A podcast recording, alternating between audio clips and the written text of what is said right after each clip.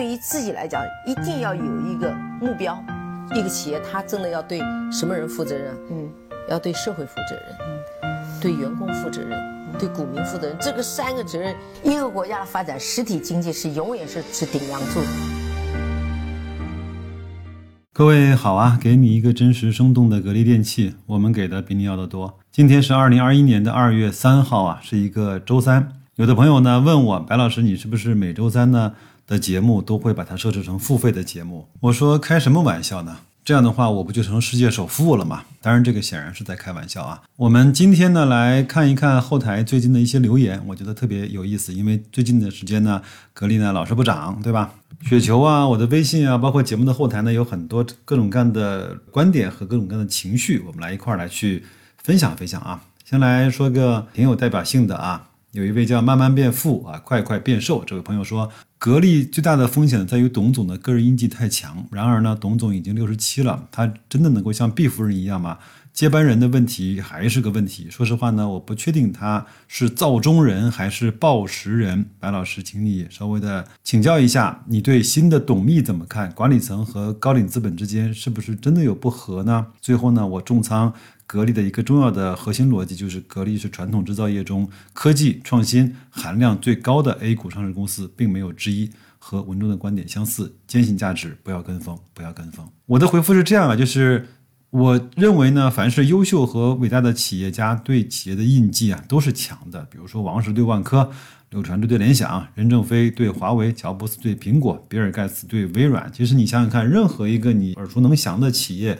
他的企业家和领导人对这个企业的这种印记都是非常强的，但是我能理解各位对董总的印记强是大家有一些觉得不舒服的地方，比如说那个董明珠的店，对不对？还有像明珠什么空调，对吧？我觉得这个呢不用太担心，如果董明珠不在这个岗位了，我相信他不会呃变态到这个程度啊，还要叫什么格力董明珠店啊？不会的啊，这个我觉得。嗯，让时间来去说明吧。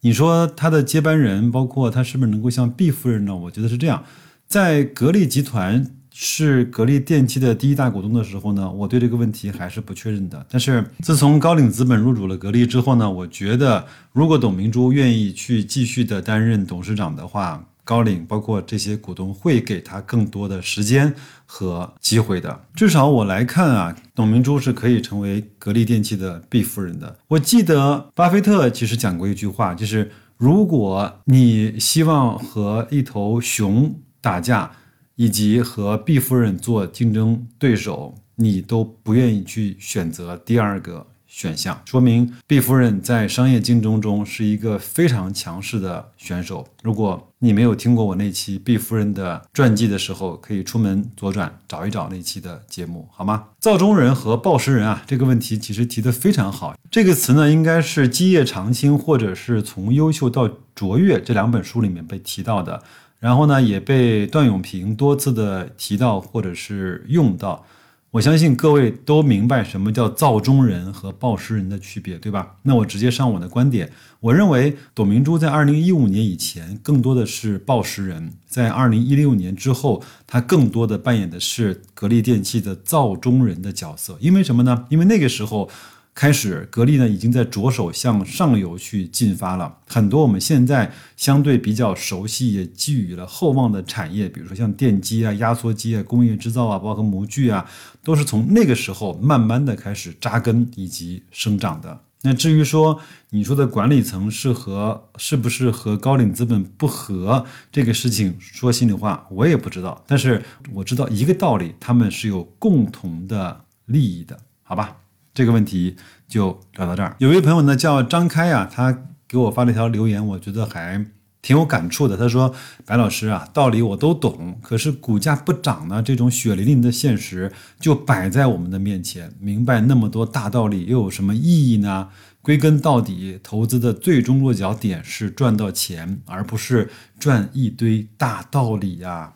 我知道啊，这种心情。”最近持有格力、平安、万科这些股票的投资者呢，他是一个非常典型的代表。可能各位呢，在以前的投资过程中，没有经历过这么长时间的别人都涨，自己所持有的股票不涨的这种情况。这方面，我真的帮不了你，我最多能够帮你的是，我跟你讲，你现在持有的这些股票的问题不大，公司的质地是 OK 的。至于说你能不能熬得过去，是你必须自己要经历的一个过程。那我给了这位朋友的一个回复啊，我说，我们仔细的问一问自己，有什么是不需要知道很多道理就能够最终赚到很多钱的方式吗？如果有的话，你也告诉我。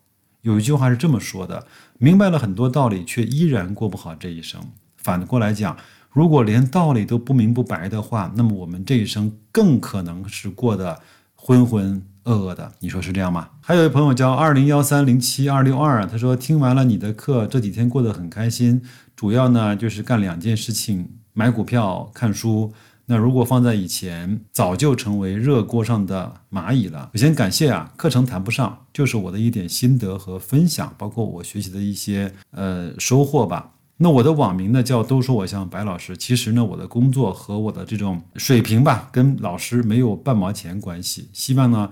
这几天你的状态能够持续下去，这样的方式呢，能够让你或者是我们呢，呃，进入到一个生活的良性的循环。比如说努力工作啊，去赚钱买股票，看书提高认知，又促进了工作赚更多的钱，买更多好的股票，赚更多的投资性的收益，从而让你的工作不会那么的不堪。在这种好的状态下呢，本身的工作也会做得。更出彩，好工作、好认知、好的财务状况，那背后生活以及亲子关系、朋友关系、夫妻关系也都会更好一些。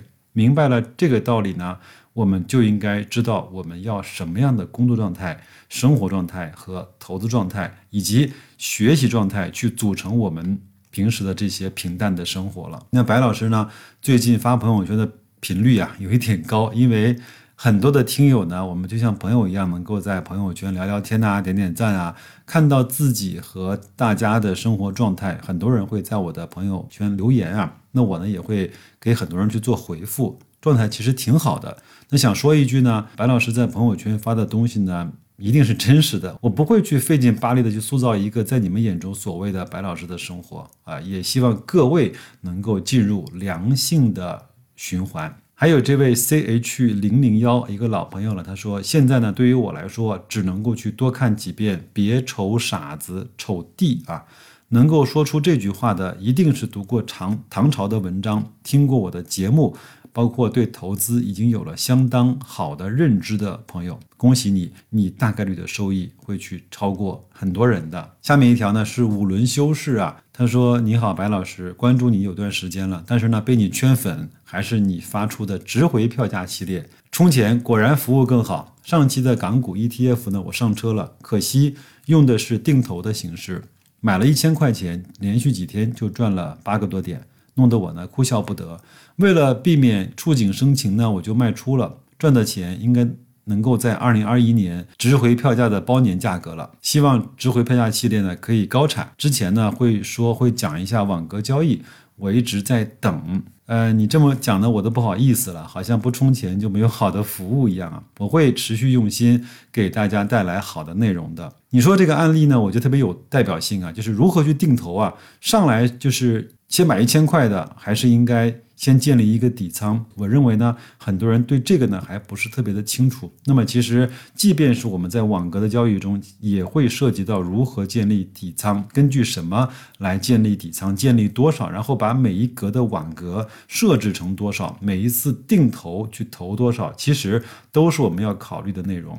这样吧，我尽可能在春节期间找时间给大家录两期。但是呢，为什么我迟迟的不愿去做这个事儿呢？因为我是真心的怕有很多人觉得网格交易是一个很神奇的工具啊，都去呃采用，反而呢产生了额外的亏损。呃，讲心里话，我一直有这个心理的压力。最后一条留言呢是风红图这位朋友留的啊。他说期望不高啊，一年百分之十到百分之十五的收益呢，我就很满意了。所以呢，格力一直没涨，我也没有太失望，期待陪同他一起成长，成为中国的三菱重工。我正在白云山，一边走路一边听白老师的节目。他还留了两张照片给我，我把其中的一张呢放在我的节目信息区，各位可以看一看。